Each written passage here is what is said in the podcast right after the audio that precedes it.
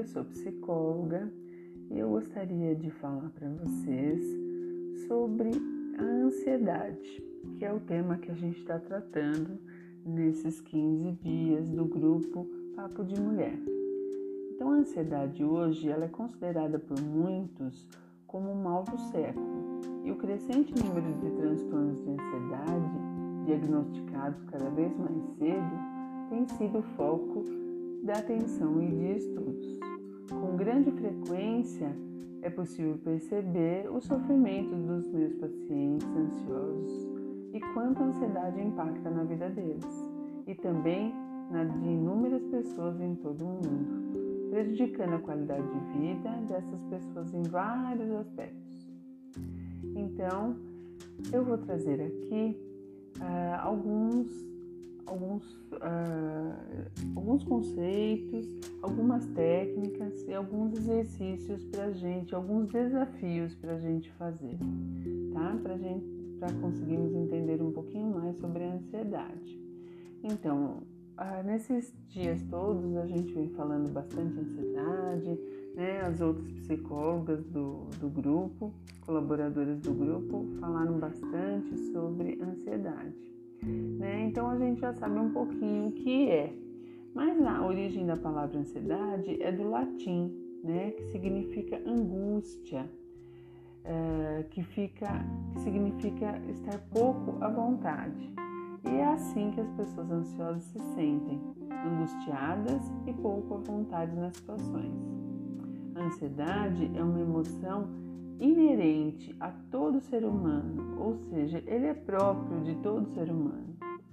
A ansiedade, ela não é uma inimiga, pelo contrário, ela existe para nos proteger. Nossa, fica até estranho, né, pensar assim, que eu sofro tanto por ser ansiosa, mas a ansiedade quer me proteger. É que ela foi uh, desenvolvida por nós seres humanos para é, conseguir pensar e nos proteger de perigos que podiam acontecer, tá? Então, o que eu preciso é entender o que é ansiedade para poder equilibrá-la e viver bem com ela. Sim, conviver bem com ela. Lembra que eu acabei de falar que ela é nossa amiga? Então, se ela é nossa amiga, a gente não pode eliminar da nossa vida mas eu posso eliminar o sofrimento que eu sinto quando a ansiedade é exagerada. Então, a ansiedade é uma emoção e ela existe para nos proteger. Sempre que sentimos medo, a gente manda uma mensagem para nosso cérebro que estamos em perigo. E, portanto, nosso cérebro, para nos proteger desse perigo, envia sintomas de ansiedade. Sim, esses sintomas incômodos que você sente, como taquicardia, respiração acelerada, tontura, enjoo, visão embaçada, ouvidos zumbindo, mãos e pés trêmulos, suando frio ou dormentes, fazem parte dos sintomas de ansiedade. Se você sente vários desses sintomas, já fez vários exames médicos, nada foi diagnosticado, é possível que você esteja sofrendo de ansiedade. E agora você já deve estar dizendo, mas Luciana, a ansiedade vem até quando eu não sinto medo. Às vezes estou em casa e ela vem. Então vamos lá entender o que é esse medo. Nós temos o medo real e o medo imaginário. O medo real é aquele que você se depara com um perigo real. Por exemplo, quando você está andando na rua e um carro a toda velocidade vem na sua direção. Então, seu cérebro ele quer te proteger e aciona seu coração para bombear mais sangue para seu corpo e você ter mais energia para correr ou lutar contra este carro que pode te atropelar. Né? Se você ficar parado, você correria risco de se machucar gravemente até.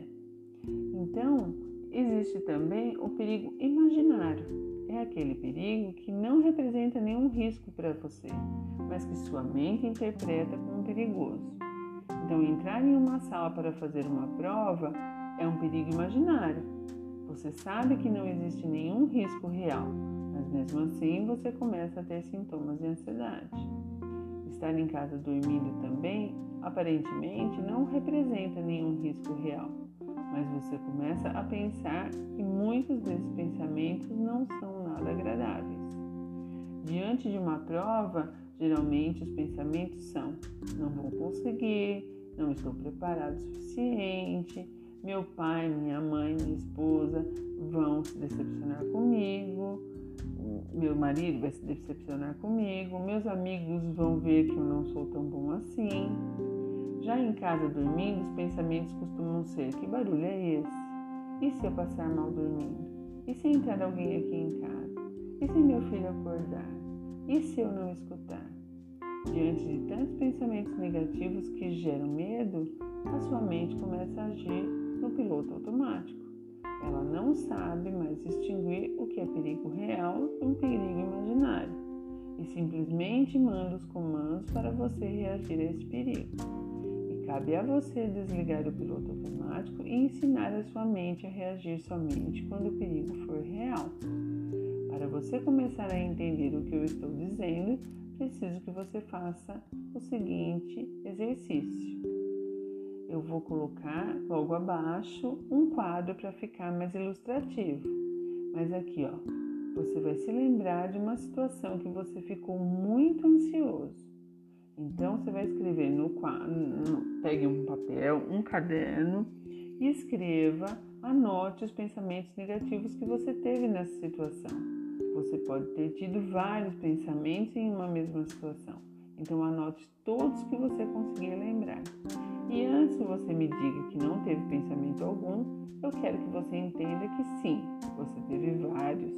Mas como nós não aprendemos a observá-los, na maioria das vezes eles passam desapercebidos, despercebidos. Mas por que anotar os pensamentos? Ah, nossos pensamentos. Eles impactam diretamente nas nossas emoções. Nós, seres humanos, não sentimos nenhuma emoção sem antes ter havido pelo menos um pensamento na nossa cabeça. E como a ansiedade é uma emoção, para que ela surja, você pensou em algo primeiro. Então, nesta primeira atividade, sua tarefa é reconhecer seus pensamentos negativos. Não deixe de fazer esse exercício. Não pule esse exercício. Só dê sequência na leitura após concluir o primeiro exercício. Então você vai anotar de um lado da folha uma situação que te deixou ansioso. Do outro lado da folha, você vai anotar os pensamentos negativos que você teve nessa situação. Então eu vou dar um exemplo. A situação que me deixou ansiosa. Meu marido sempre chega em casa às 18h30 já são 19h30 e ele não chegou. Vou anotar os pensamentos ao lado, os pensamentos negativos que eu tive do outro lado da folha. Poderiam ter sido: deve ter acontecido alguma coisa. Será que ele está bem? Será que aconteceu um acidente? Será que ele foi encontrar outra pessoa? Será que ele está me traindo? Esses são os pensamentos negativos que eu tive nessa situação. Então agora é a sua vez. Você vai anotar, conforme o exemplo que eu vou pôr aqui abaixo, de um lado da folha a situação que te deixou ansiosa e do outro lado os pensamentos negativos que você teve com essa situação. Vamos lá? Esse é o primeiro desafio.